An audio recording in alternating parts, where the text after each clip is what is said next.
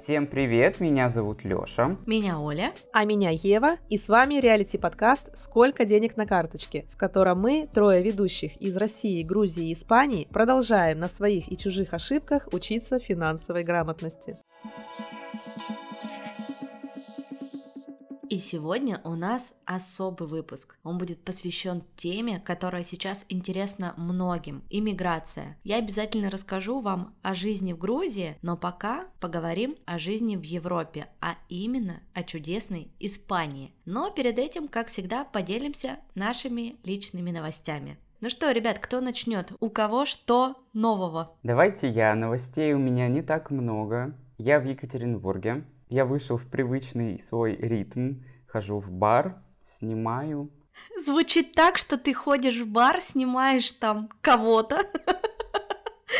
еще и деньги за это получаешь. Это было бы гораздо интереснее, чем то, что я делаю. Новостей в целом почти нет. С приезда из Питера ничего нового не произошло. Я снимаю на новую камеру, хожу, получаю удовольствие. Наверное, очень скучно. Сегодня я проспал вот э, на запись подкаста, потому что долго монтировал тот, заснул в 6 утра и проснулся спустя час после того, как мы должны были встретиться. Да, да, да. Бывает, ничего страшного. У вас как с новостями? Помните, в прошлом выпуске я рассказывала о том, что хочу купить себе пальто и хочу купить себе сумку. И вот, наконец-то это свершилось. Но не без помощи, конечно, моего мужа. Он прям меня заставлял это сделать. И вчера я купила пальто и уже даже вышла в нем на улицу. Выгулила, так сказать. Да, очень классная, прикольная, мне прям понравилось. Сегодня перед нашей как раз записью подкаста я заказала себе сумку. Она придет через две недели э, со всеми налогами, пошлинами и доставкой. Обойдется она примерно мне в 250 евро. И пока, наверное, это самая дорогая вещь, с которой можно ходить или которую можно носить, которую я себе покупала. До этого я себе никогда ни аксессуары, ни одежду дорогие не покупала, и максимум это была рубашка 12 сторис э, за 6 тысяч рублей, ботинки 12 сторис за 12 тысяч рублей, и Тёма мне дарил кеды Converse, там, ограниченную коллекцию, знаете, с сердечком на боку. Все, это вся моя дорогая одежда. И вот сейчас будет что-то новое. Ну, у меня из дорогой одежды вообще нет ничего. Как вы, наверное, уже знаете, я одеваюсь только в секондах. Самое дорогое, что у меня есть из одежды, это, наверное, курточка Uniqlo. И все. Она стоила 12 тысяч. тысяч.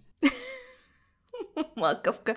Я так скучаю без Юникло, если честно, очень сильно. А в Грузии нет Юникло? Mm-mm. Я тоже очень сильно скучаю по Юникло. Я тебя поздравляю. Классная, желанная покупка, которой ты шла довольно долгое время. Ну и первая брендовая сумка, о чем мы говорили в прошлом выпуске, это как первый секс, это как первые отношения. Она не забывается, она будет у тебя стоять десятилетиями в гардеробе. Поздравляю тебя, это огромный, огромный шаг для тебя. Спасибо. И еще знаете, какая новость? Короче, я сегодня, когда ходила снимать деньги, чтобы получить деньги в местной валюте, мне приходится пользоваться денежными переводами. Вот, и сегодня я в очередной раз сделала себе денежный перевод, сходила, сняла деньги, и так расстроилась жестко, потому что, когда я это все умножила на текущий курс, то получилось, что лари к рублю теперь вообще стоит 29 рублей. То есть один лари равен 29 рублям. Еще две недели недели назад это было 27 рублей, а летом это было 20 рублей. Помимо того, что просто уровень жизни очень сильно вырос, цены стали намного дороже, так еще и с этим курсом дурацким вообще все стало в разы дорого, и я все шла домой, пила кофе, капсульный, кстати, и думала о том, что вот я работаю, работаю, чек увеличиваю, да, на свои услуги, и как бы зарабатываю-то больше, но по факту уровень моей, моей жизни вообще не меняется, потому что относительно того, сколько я зарабатываю, и относительно того, как быстро э, меняются цены, да, и они растут, и меняется этот курс, а я к нему полностью привязана, получается, сколько не работает, ты все на том же месте барахтаешься, и мне от этой мысли стало так грустно, что я аж чуть не расплакалась, написала в свой телеграм-канальчик, многие люди, конечно, мне стали писать в комментариях, меня поддерживать, писать, что да, в Москве еще дороже, да, в Екатеринбурге такси по району вообще 450 рублей стоит. Но, типа, ситуация такая везде, поэтому не расстраивайся. А если хочешь денег сэкономить, не только откажись от такси, а еще и брось курить. И я такая, господи, если я еще и курить брошу, а я тут, кстати, еще и пить бросила сегодня 40 дней, как я не пью, а какие радости в жизни вообще останутся? Еда. Только еда, получается. Секс. Ну да. Прогулки под Тбилиси. Кстати, это, это все почти не, не стоит денег. Ну, кроме еды, конечно. А с чем связано поднятие цен в Грузии? Сезонность? Слушай, да, нет, просто на самом деле, когда э, весной сюда хлынул огромный поток русских, ну, во-первых, цены на жилье выросли, во-вторых, просто цены везде выросли. В магазинах, в кафе, в ресторанах. Закономерность такая. А в магазинах больших крупных или местных маленьких? Да везде на самом деле. Вчера был 14 февраля, и мы с Тёмой пошли а, в очень классный ресторан итальянский. я перед этим зашла в Google карты посмотреть меню вообще, что там есть, сколько это стоит. На меню там были цены трехмесячной давности. А когда мы пришли в этот ресторан, все цены относительно того, что было три месяца назад, стали выше примерно на 3-4 лари каждой позиции. Ну как бы, а чтобы вы понимали, 3 лари это 90 рублей. Окей, там пицца стоила 700 рублей, а теперь она стоит там 950 рублей. И вот так вот все. Ну, неприятно. Конечно. За счет того, что доллар, да, увеличивается, там, если летом он был около 60, то сегодня я его меняла по 75. Короче, теряем просто деньги, тают сквозь пальцы, я уже не знаю, да, у нас подкаст с вами про финансовую грамотность, но сколько бы ты не был финансово грамотным, но есть такие штуки, которые реально от тебя не зависят. И это очень грустно. Это, знаете, похоже на... Вот я приехал из Питера, и ценник в кафе там какой-то зашкаливающий. Я очень много раз ходил и тратил примерно тысячу рублей. В Екатеринбурге я бы на это же количество еды потратил там 700 рублей. Это, наверное, ситуация как у Оли, ну, примерно вот на 20% дороже. И я столько денег там оставил. И не особо-то и вкусно было. Я выпил много кофе в кофейнях, Поэтому, ребят, с челленджем я немножко обосрался. А сколько там чашка кофе стоит в кофейне? Фильтр стоит примерно 200 рублей, 250. Я там пил самый дорогой кофе в своей жизни. Мы пришли в галерею, и там открылся фудкорт от, может, он уже был открыт, не знаю. Такой весь в неоне, модненький, современненький. И я там выпил, знаете, за, за сколько кофе? За 380 рублей капучино на кокосовом. 380. Большой? Средний. Ну вот, чтобы ты понимал, я тоже люблю спешлти кофе, и, например, здесь, в Тбилиси, а, фильтр в среднем стоит по текущему курсу примерно 250 рублей за чашку, капучино маленький стоит 290-280 рублей за чашку, Flat White столько же. А большой капучино стоит где-то 330-350 рублей. То есть, типа, для меня эти цены на кофе меня просто блин, корежит. Но я, конечно, и не могу себе отказать. То есть я обязательно два раза в неделю примерно хожу в кофейню, беру вкусный white и наслаждаюсь этой чашкой на все тысячу процентов. Но вот этот вот барьер, знаешь, что кофе стоит так дорого, блин, это так неприятно. При том, что мы с тобой когда-то работали, да, в кофейне, в этой индустрии, мы прекрасно знаем себестоимость этих напитков, и в моей голове еще до сих пор э, стоимость чашки капучино 150-200 рублей, ну, то есть это какой-то, знаешь, барьер, и тут очень дорого. Я, конечно, понимаю, что есть разное зерно, есть очень дорогое зерно. На фильтр ты не сделаешь невкусное зерно, потому что никто не будет пить такой фильтр. Это очень показательный напиток на самом деле. Но себестоимость фильтра даже при очень жирном раскладе, ну, рублей 25-30, наверное. Там 6 грамм зерна на чашечку идет. Короче, вот вся моя боль все мои новости. Ева, что у тебя хорошего? Скажи хоть одну хорошую новость. Ева, сколько стоит капучино в Мадриде? Скажи, пожалуйста. 2 евро, 3 евро. Ну вот я вас слушаю, на самом деле здесь такие высокие, как вы озвучиваете цены, только, наверное, в Старбаксе. И здесь реально у людей, вот кто ходит в Старбакс, это типа кто мажор. Простые люди туда не ходят. Но в Екатеринбурге было так же. В Старбаксе такой говёный кофе вообще. Ну, не знаю, можно, конечно, там, если совсем ничего нету вокруг, чего-то более достойного, то Starbucks это не прям, что мне кажется, самая плохая опция, да, но я, да, согласна, что там не прям, вот он стоит свои 5 евро. Тут какой-нибудь карамельный макиат, он стоит 4,80, ну, грубо говоря, 5 евро. Это совершенно не стоит своих денег. Здесь спешлти, uh, если мы говорим, мне кажется, 3 евро за средний капучино на растительном молоке. Кофе в Испании дешевле, чем в Тбилиси. Да что такое? Ну так я не знаю, откуда вы такие цены берете. Я тоже как-то, а зачем столько платить за кофе? Ну, в смысле, я тоже фанат кофе, я тоже понимаю, что такое хороший, что такое плохой кофе, но реально есть какой-то потолок, который ты готов отдать за этот напиток. Конечно. Я сейчас пью дрип кофе. Я тоже обожаю дрипы, но здесь дрипы в Тбилиси тоже стоят каких-то бешеных денег. Их начали сюда также экспаты завозить, но я не готова покупать пачку дрипов за 900 рублей, где 6 пакетиков, потому что я знаю, что их цена на самом деле 250 рублей, которые я заказываю из России. Поэтому вдруг кто-то из наших слушателей в ближайшее время едет в Тбилиси, пожалуйста, привезите мне дрипы самокатовские. Годовой запас, пожалуйста. Да, напишите мне, пожалуйста, по ссылочке в описании к этому выпуску. Я вам скажу, какие дрипы мне привезти. А от меня будет вам тысяча благодарностей и подборка мест по Тбилиси. Слушайте, очень крутая акция, я бы с удовольствием поучаствовала. Вообще, это мечта, конечно, побывать в Грузии. Ну, я тебе обещаю, что мы приедем, и если ты до сих пор там будешь, зная твои наполеоновские планы на переезды, то я тебе привезу, если найду здесь, конечно, эти дрип, дрип шмип, что оно там, не знаю. А новости у меня такие, что на самом деле очень много работы. У меня стали активно оформлять студенческие ВНЖ, когда люди планируют переезжать в Испанию, да, в Европейский Союз э, по студенческой резиденции. Как правило, переезжают через языковые курсы. Приезжают приезжают либо по-настоящему учить язык, его учат, либо просто оформляют для галочки, делают. Тут такого тоже очень много, и все эти школы знают, что это для резиденции, поэтому без проблем это делают. Поэтому очень много таких заявок, э, разбираем их сейчас, работаем, ездим, не спим, не доедаем, но оформляем. Круто, мы как раз сегодня хотели поговорить о том, как легально переехать в Испанию, и мы тебе зададим все вопросы, потому что вопросов много. Я хоть и сказала, что собираюсь в Аргентину, но у меня есть и э, другие запасные мысли, варианты о том, как мне еще куда-нибудь эмигрировать. И я думаю, что нашим слушателям тоже будет интересно узнать об этом.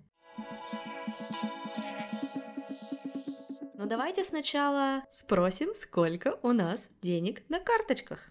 У меня 15 тысяч, 15 500 примерно. Что касается меня, у меня 1330 евро, но это не мои деньги, это деньги моих клиентов, и мне нужно купить им страховку. Так что я подготовилась, посмотрела, сколько это по курсу, это 105 тысяч рублей. Сегодня утром мне Google показал. Но это не мои деньги, так что, ребят, э, зависть, э, выключили режим, отменяется. Это деньги, в общем, богатых, которые приехали по студенческому ВНЖ. Все, расходимся. А твоих там сколько? А моих, по-моему, там 30 евро осталось на карточке. Наш человек.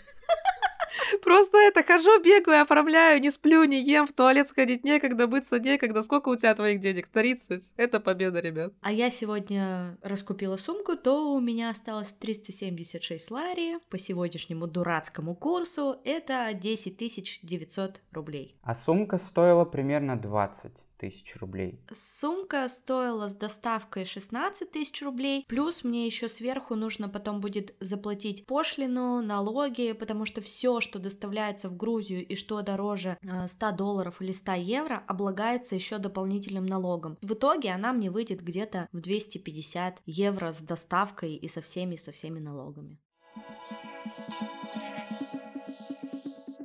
Ну что, давайте перейдем уже к нашей теме. Мне не терпится задать Еве все вопросы, которые у меня накопились. Наверное, самый первый и основной, какие есть способы реальные сейчас в 2023 году приехать в Испанию и легализоваться. А можно я дополню этот вопрос самым главным? Мне это непонятно. Как в 2023 году при всех обстоятельствах, которые у нас сейчас есть, как ты можешь туда поступить на обучение? Как это все еще возможно?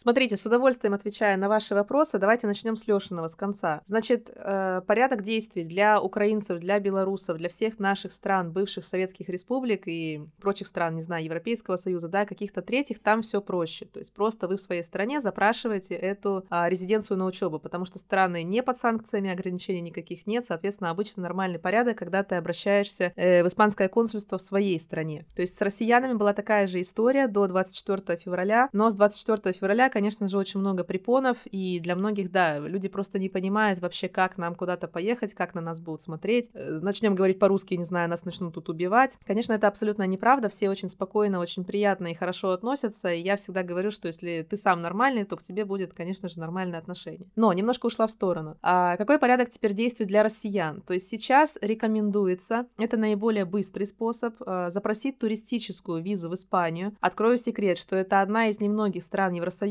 которая до сих пор беспрепятственно выдает туристические визы. Да, они краткосрочные, то есть это две недели, это месяц. Дольше пока такого кейса не было, я не слышала такого. Самое максимальное сейчас дают на месяц. Такие уже как на 5 лет были, на год, такого уже нет. То есть единственное ограничение, что нельзя получить долгосрочную, но краткосрочную можно. На 3 месяца можно получить, кстати. Вот, наверное, самый долгий кейс у меня был. Соответственно, мы рекомендуем получать э, на 3 месяца хотя бы туристическую визу запросить, приезжать в Испанию и здесь уже подаваться на учебную резиденцию. То есть это сейчас самый простой, понятный способ, ни для кого нет никаких ограничений, Россия, не Россия, всех берут, все поступают. А если вот вернуться к моему вопросу, какие еще есть варианты, кроме студенческой? Вот, например, я понимаю, что студенческая виза мне не подходит. Я нахожусь не в России, и, соответственно, я не могу податься на шенгенскую визу из другой страны. Но тебе все равно же нужно запросить туристическую Евросоюз, любую. Может быть, это будет не испанская, может быть, это будет итальянская, просто для того, чтобы ты въехала сюда. Да, но в Грузии, если у тебя нет грузинского ВНЖ, ты ни на какую визу податься не можешь. Понимаешь, в чем нюанс? А получить здесь ВНЖ это бесконечно сложно. Давай опять же вернемся к тому, вот есть студенческий вариант, какие еще варианты есть? Э, разобьем на две группы способы переезда. Да, есть, естественно, легальные, есть нелегальные. Давайте начнем с легальных, которые, конечно же, всегда рекомендуются, потому что, ну, нужно все-таки быть легальным в э, чужой стране, да? Лучше начать с нелегальных. Но это, конечно, веселее, больше приключений. Ну, давайте начнем. А, мало ли, вдруг испанцы понимают русский язык и прослушают нас. Итак, первый легальный способ, это мы сказали, студенческий ВНЖ, естественно. Второе, это рабочее приглашение. Это считается самая жирная, самая крутая резиденция, наиболее редкая. Потому что это какой-то работодатель из Евросоюза, в данном случае из Испании, должен тебе сделать приглашение в Россию, объяснить, что ты такой уникальный специалист, которого больше нет во всей стране, и ты должен приехать и здесь работать. На самом деле, да, звучит очень крупно, но есть такие ситуации, есть такие ребята, естественно, это, как правило, айтишники, это какие-то онлайн-специалисты. Для многих это шанс попасть в Евросоюз, допустим, если вы в России работаете в какой-то интернациональной компании. Может быть, это испанская компания, может быть, это даже американская, допустим, но она имеет филиалы в Европе. И очень многих с началом всех событий их стали перевозить и в другие страны Евросоюза, то есть в столицы Париж, Мадрид, э, Лондон, то есть все вот эти большие города. Поэтому, если это ваш случай, если вы реально хороший специалист и у вас вот такая продвинутая компания, вы можете узнать, и вот это делается, конечно, в своей стране, то есть вы идете в консульство Испании, в Москве, в Питере, в ЕКБ, насколько я знаю, он есть в Екатеринбурге, и там это делаете. А следующее, это новая наша виза, которую совсем недавно ввели, придумали, это цифровой кочевник кочевник. Вот про это поподробнее, пожалуйста. Интересно очень. Да, цифровой кочевник это новое, это еще мало изучено, еще пока не было ни у кого положительных ответов по этой визе, но отрицательных тоже не было, просто потому что мы еще не успели никого подать, оно вот только что вышло. Но на самом деле это интересная реально тема, опять-таки, если вы работаете онлайн, если вы легально работаете онлайн, то есть если вы сидите и в черную зарабатываете в интернете, это не ваш вариант. А, потому что, естественно, нужно будет показать контракты, если вы работаете в найме, нужно показать свои выписки, если вы частный предприниматель. Ну и если это найм, то ваша компания должна существовать не менее трех лет. Вот это очень важное условие. То есть, если вы только что открыли стартап, и ваш друг вас взял онлайн на работу, это тоже не подходит. Следующее э, называется «Золотая виза инвестора». Да, что это такое? Это когда вы приобретаете недвижимость в Испании стоимостью от полумиллиона евро. Не наш с вами случай точно, у нас подкаст «Сколько денег на карточке?». Может, у нас есть богатые слушатели? Да, я уверена, что есть, конечно же. В общем, ребят, э, если у вас есть такие деньги, вы хотите их инвестировать, а, насколько я знаю, для россиян сейчас эта программа ограничена, она закрыта. То есть вы, конечно, можете инвестировать, вы можете купить, но Испания уже показывает э, фигу и говорит, что все, золотой визы инвестора не будет, то есть оформляйте какое-то другое ВНЖ. Но это, в принципе, тоже реально. Следующий вариант — это беженство. Тоже это для многих актуально, да, то есть э, единственное, что здесь я не говорю про украинских граждан. Для них здесь создана специальная программа, гораздо более упрощенная, страна прекрасно принимает, делает сразу все документы, сразу рабочее разрешение, медицинское обслуживание государственное, то есть все-все-все привилегии, которые обычно мы здесь ждем, может быть, около пяти лет. То есть очень многие люди очень долго ждут свое рабочее разрешение. А беженство, оно в каком юридическом поле находится? Это законно или это незаконно? Конечно, абсолютно законно. Ты когда приезжаешь, я говорю опять-таки, сейчас не говорим про украинцев, у них своя программа, говорим про всех остальных. То есть если вы сюда приезжаете, у вас есть основания настоящие, либо выдуманные, потому что тоже можно что-то здесь придумать, естественно, тоже можно нарисовать. Значит, какие основания для беженства именно в Испании? Первое, самое очевидное, это политическое убежище. Когда вы не согласны с ситуацией, которая происходит в вашей стране. Неважно, что там есть, то есть если вас как-то дискриминируют, если вам некомфортно, и самое главное, вы можете это доказать. Да, то же самое происходит с ЛГБТ-комьюнити. До февраля, естественно, была самая частая причина для беженства здесь, допустим, для россиян или для стран э, СНГ, это ЛГБТ. Опять-таки, я говорю, есть свои моменты, да, то есть, понятно, тот, кто реально ЛГБТ, тому проблем нет. Я думаю, что у человека есть все доказательства, если там как-то его притесняют, да, там, или не дают спокойно жить. Для этого, кстати, достаточно просто показать законодательство. Допустим, вы переводите закон... О запрете ЛГБТ-пропаганды, да. Ну, у нас вот буквально недавно вышел этот закон. Просто я до этого знаю, что по ЛГБТ очень сложно было получить беженство, потому что нужно было показать, что тебя либо избили, либо тебя там в тюрьму посадили за это, либо еще что-то. Ну, то есть должен был какой-то быть прецедент. Юридический прецедент, да. Да, но вроде бы сейчас вот с этим новым законом страшнючим про ЛГБТ запрет, намного все легче стало. Да, то есть с одной стороны мы говорим, что страшный закон, да, это вообще полный кошмар, а с другой стороны, если говорим про людей, которые хотят эмигрировать таким способом, им как бы проще, да, сейчас, потому что все жестко и всем все понятно без объяснения. А так, в принципе, тоже я знаю такие случаи, когда люди, ну, неважно, настоящие это ЛГБТ-представители или не настоящие, то есть там делали какие-то липовые фотки, мазались, не знаю, зеленкой, мазались красной краской, что типа там их избили и так далее, то есть какие-то снимали снимали там, не знаю, побои, фотографии, в полиции там кого-то просили, да, как-то ну, подкупали, не знаю, это сделать. Официальные документы о том, что были побои, была такая ситуация. То есть, в принципе, это все решаемо. И третий такой наиболее популярный — это религиозные мотивы, и самое популярное здесь, опять-таки, у россиян, это свидетели Иеговы. То есть это секта, запрещенная на территории Российской Федерации, здесь она абсолютно э, разрешена, они никому здесь не мешают жить, они тут очень приятные, мирные, у них есть свои центры, свои тут э, представители, никто тут не подходит на улице, а вы в Бога? То есть они просто там, ну, собираются своим каким-то комьюнити, их никто не трогает. Вот это тоже очень популярный мотив, тоже практически ничего не нужно доказывать, просто, да, я там принадлежу этому комьюнити, они запрещены, все. Так, у меня появился план, Леха. Короче, ты мигрируешь как э, ЛГБТ, значит, а я как свидетель Иеговы. Биба и Боба собрались, поехали. Два долбоеба. Я буду вашим официальным представителем, потому что вы не знаете испанский язык, я буду как переводчик выступать. Главное, не заржать не вовремя. Все, договорились. Все схвачено.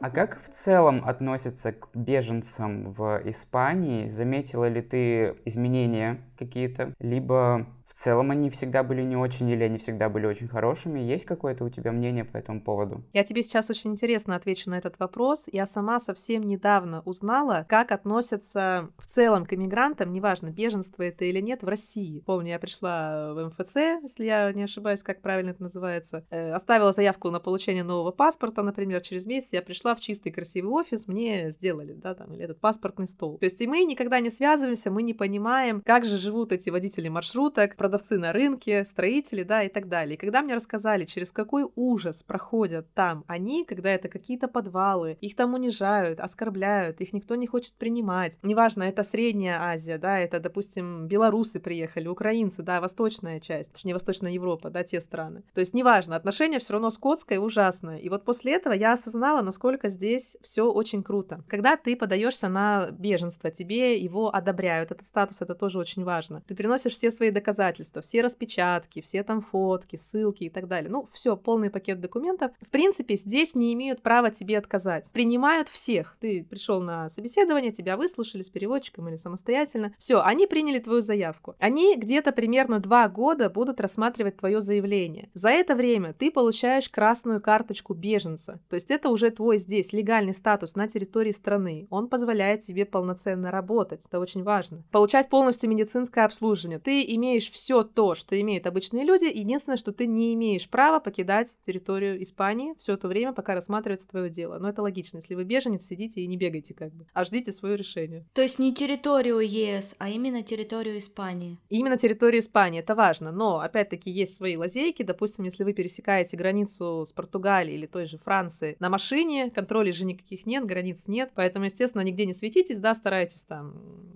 не делать какие-то брони на свое имя, да, делайте брони на кого-то, с кем вы там путешествуете, более легальным, да, а, и все. То есть особо нигде не светитесь, это нигде не будет видно. Не совершайте перелеты, потому что перелеты, естественно, контролируются, а наземно вы там никому не интересны. Вот, и Испания такая страна, то есть это не США. Здесь никогда никого не депортируют. И была даже очень смешная ситуация, когда чувак пытался э, попасть, по-моему, в тюрьму в испанскую, потому что тут тюрьма как курорт, это такой с Казахстана был какой-то парень. Он все тут пытался, стекла ходил, разбивал на людей, нападал, при приезжала полиция, и он такой, ну теперь-то вы меня заберете же в тюрьму, ну теперь-то вы меня посадите, я же уже совершил преступление. Они говорят, нет, ну так нельзя делать, давай мы тебе сделаем административку, давай ты там заплатишь какие-то 500 евро, все, иди, пожалуйста, все хорошо, ты же никого не убил, тут не изнасиловал, все, ничего. Ну и так, в общем, ему не удалось попасть. Поэтому я говорю, что страна очень толерантная, никого здесь не дискриминирует, здесь статья за дискриминацию, тоже надо это понимать, да, что на кухне можно обсуждать все что угодно, но в лицо, э, если кто-то ко мне подойдет и скажет, что ты там из России, давай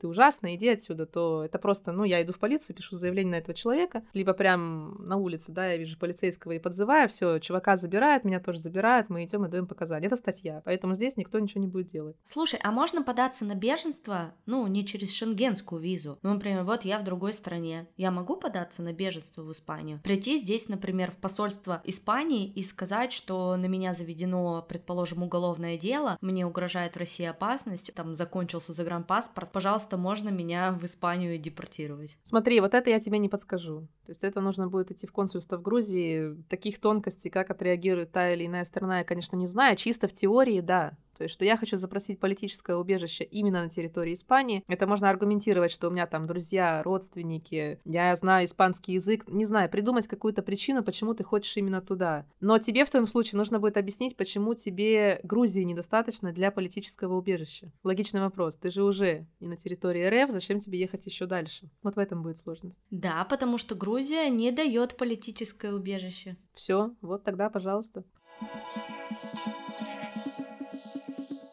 Слушай, ну еще вот такой у меня вопрос тоже по беженству. Когда ты запрашиваешь статус беженца в Испании, там предусмотрены какие-то пособия, может быть? Очень хороший вопрос. Я как раз собиралась дальше про это продолжить. А, да, когда вы получаете уже статус беженца, то есть вот эта красная карточка, вас рассматривают, страна понимает, что, скорее всего, вы приехали без знания языка, соответственно, вы не можете сами себя обеспечивать. Едва ли вы найдете себе какую-то официальную работу и сможете сами себя кормить. Поэтому вы ходите на бесплатные курсы по испанскому языку, посещаете. То есть Испания дает вам такую возможность, естественно. Э, здесь делают все, чтобы вы адаптировались, чтобы вы стали нормальным членом общества, чтобы, естественно, вы платили налоги, чтобы вы здесь несли какую-то пользу. Допустим, когда вы официально безработный, а, соответственно, если вот вы получили беженство, у вас есть разрешение на работу, но вы пока еще нигде не работаете, здесь это называется desempleado, то есть, ну, безработный, огромное количество бесплатных курсов. Парикмахеры, everybody.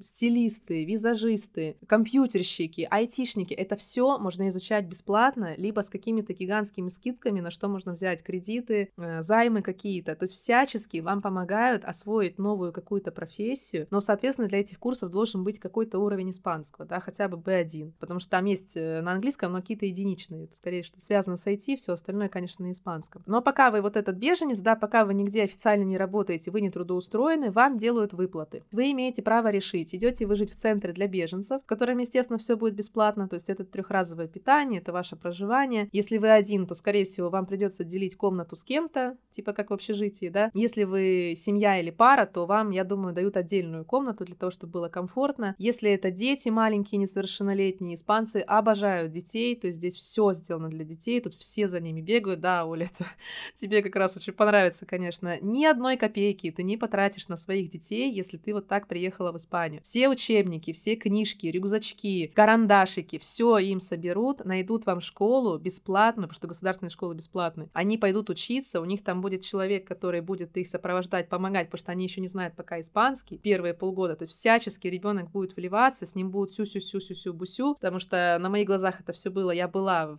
местных школах, когда поехали украинские беженцы, дети маленькие, когда к ним ставили э, украиномовных, ну, учителей, либо специалистов, либо просто людей добрых, да, которые хотели помогать, получать какую-то копеечку за это. То есть настолько вот они все запоминать вот имена, пытаться вот им помочь, там как-то вот их обнять, погладить, чтобы они влились в коллектив. Дети тоже не обижают, потому что здесь дети другие, их тоже с детства приучают, что буллинг это ужасно. Они наоборот как-то стараются тебе помочь и подружиться. Такой вопрос. Вот я переехал как беженец, меня полностью содержат. Заключаю ли я какой-то контракт или договор с Испанией на возмещение этих трат, или это все безвозмездно? Конечно, безвозмездно, абсолютно. Лёш, и ты все еще в Екатеринбурге без загранпаспорта? Алексей, подумайте об этом, пожалуйста. Тем более, что у вас есть я, я не буду с тебя брать деньги за помощь тебе, за перевод чего-то. Так, ребят, все это услышали, что вот я официально это сказала, я под этим подписываюсь, что если Алексей Крючков доберется до территории Испании, пересечет все-таки ее границу и будет здесь, то я сделаю все, чтобы ему здесь э, было комфортно, и он адаптировался. Понял ты? Тут другой вопрос, как добраться до этой Испании, понимаешь? Сделать загран и сделать туристическую. Я из ста, как говорят здесь, все. Спасибо, Ева. Я просто не хочу подаваться на беженство. Я это вообще никаким образом не рассматриваю, потому что беженство — это ты будешь привязан к Испании, а у меня вся жизнь в России.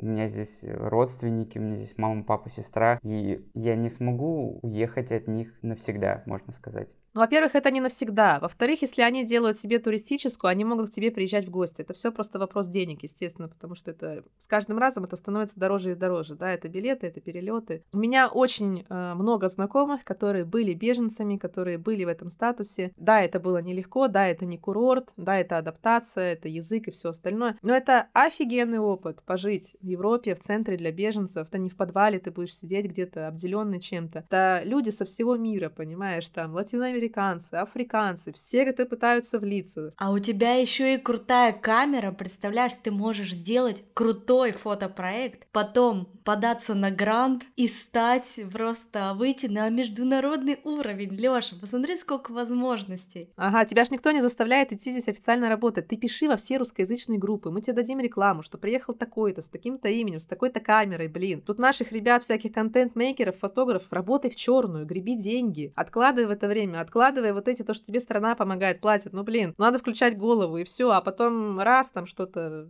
как бы сделал там себе контракт, устроился куда-то. И у меня про беженство последний вопрос. Окей, ты два года находишься в Испании, получаешь поддержку, интегрируешься в обществе, а на паспорт ты когда можешь претендовать? С паспортом на самом деле вопросы, потому что если вы не граждане стран Латинской Америки, нам нужно прожить 10 лет в легальном статусе. И, внимание, статус студенческая резиденция, беженство, и все, по-моему, они не идут э, в счет вот этих вот 10 лет. То есть то, что вы отсидели, грубо говоря, да, 2 или 3 года на беженстве, или вы были там 3 года студентом, как в моем, кстати, случае, я была 3 года на студенческом ВНЖ, ну, это вы заплатили налоги в учебное заведение, это вы тут жили, тратили свои деньги, спасибо вам, конечно, большое, но пока у вас не будет вот рабочей резиденции, а мы ваши года считать не будем. Вот это, конечно, я считаю абсолютный бред и абсолютная несправедливость. Поэтому 10 лет в статусе рабочей резиденции, наверное, правильнее будет вот так сформулировать. Если есть гражданство каких-то стран Латинской Америки, все, что от Аргентины до Мексики, это 5 лет. А почему для них такие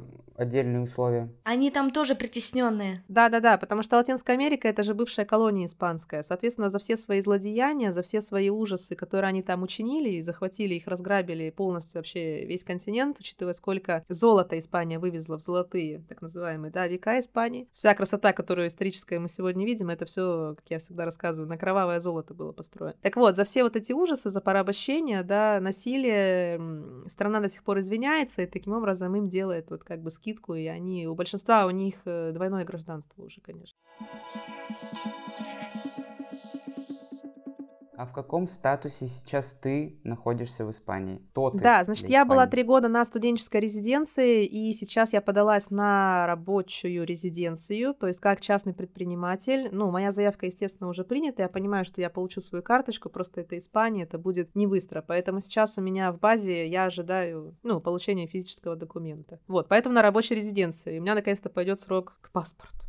По сути, рабочее резидентство можно сделать и на фрилансе, и на самозанятости, правильно я понимаю? Да, единственное, что там есть несколько хитрых условий, это если вот эти цифровые кочевники. Вы должны минимум год официально отработать вот онлайн, я говорю, на какую-то компанию, либо сам на себя. И если это компания, она должна существовать минимум три года. А смотри, если я приехал в Испанию как фотограф, я самозанятый, насколько я понимаю, я буду в этом поле уже, это считается? Ну смотри, а ты официально декларируешь то, что ты самозанятый? Ну, если я перееду, то, наверное, да. Ну, видишь, тебе надо год-то подекларировать себя. Угу. То есть мне нужно встать на какой-то налоговый учет в Испании. Ты должен быть онлайн-работником из какой угодно страны, кроме Испании. Если ты работаешь онлайн в Испании, ты испанский налоговый резидент, то ты просто получаешь рабочую резиденцию и все обычно. Получается, а если у тебя компания в Испании, да, вот возьмем там твой кейс, то есть ты можешь кому-то отправить э, приглашение на работу в свою компанию? Ну, вообще чисто теоретически, да, кстати, вот да, тоже такая лазейка, да, если у вас есть кто-то вот знакомый, он может вам оформить приглашение, аргументировать, что мне нужен специалист с родным русским языком, допустим, да, здесь таких мало, условно, да, плюс такие-то, такие-то, такие-то качества, такое-то образование, показывайте там свои дипломы, и все, кстати, да. Просто мне надо будет за вас платить налоги, либо вам самим за себя их платить. Ева пишет, мне очень срочно нужен Лёша фотограф, по образованию повар, владеет только русским, английским немножко.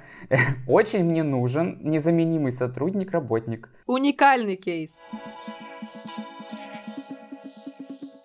Это мы все легально обсудили. Ты еще говорила про нелегальные какие-то способы. Можешь просто кратко про них сказать? Да, единственное, что еще про легально, я хотела сказать, что можно побыстрее получить гражданство, если вы выходите замуж за или женитесь э, на гражданке, на гражданине Испании. То есть тогда нужно в этом официальном союзе пробыть один год, и после этого уже иметь право подаваться на гражданство Испании. Так вот, теперь про э, нелегальные. Значит, Испания настолько толерантная страна, что здесь на уровне законодательства достаточно прожить два года нелегально, вы нигде не светитесь, вы никуда не трудоустраиваетесь, то есть у вас просто должен быть штампик о том, что два года назад вы пересекли испанскую границу. Затем, по прошествию двух лет, вы находите какой-то рабочий контракт, то есть вас кто-то должен захотеть взять к себе в найм. Либо вы решаете открывать свое дело, тогда вы пишете бизнес-план, показываете, последний раз это было 7 тысяч евро на банковском счету, что у вас есть для того, чтобы начать э, свой бизнес, это тоже только показать, это не значит, что они должны быть у вас сто процентов, вы можете поскрести по сусекам, у всех поспрашивать, и все скинутся, а потом это просто все раздать. Вот, и тогда вы открываете свое дело, и, соответственно, меняетесь на рабочую резиденцию, то есть либо как предприниматель, либо как наемный работник. Это абсолютно нормально, что вы приходите в полицию через два года, там, не знаю, с контрактом и говорите, я пришел, вот я два года просидел, я нашел контракт, легализуйте меня. Они говорят, хорошо,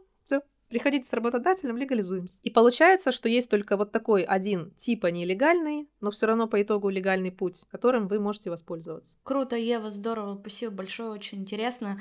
Кстати, вот для наших слушателей в описании к этому выпуску есть ссылка на Еву, вы можете подписаться на ее инстаграм, она очень много пишет про Испанию, ну и также помогает со студенческими визами. А уже завтра а, в нашем телеграм-канале, ссылка на который тоже в описании к этому выпуску, Ева сделает подборку каналов по Испании. Так что, ребят, видите, море бесплатной информации. Вообще-то это называется консультация, и мы тут за нее берем 50 евриков. Но только для вас, моих дорогих и любимых из подкаста, или точнее слушающих подкаст «Сколько денег на карточке», это все абсолютно бесплатно. Так что, э, besos y abrazos э, de España то есть поцелуйчики, объятия из Испании. И, и можно еще добавить, что как бы, ребят, это, конечно, информация бесплатная, и все круто, все хорошо, Но, пожалуйста, если вы слушаете этот подкаст на Apple подкастах, зайдите прямо сейчас в приложение, поставьте нам 5 звезд и напишите нам пару приятных слов. Это поможет алгоритмам подкаст-платформы продвигать наш подкаст, чтобы его услышали как можно больше людей. Нам будет приятно, а у вас это займет меньше одной минуты. Я, наверное, тогда уж, раз такие новости, пойду оформлять уже загранпаспорт, пойду обсуждать с мамой свою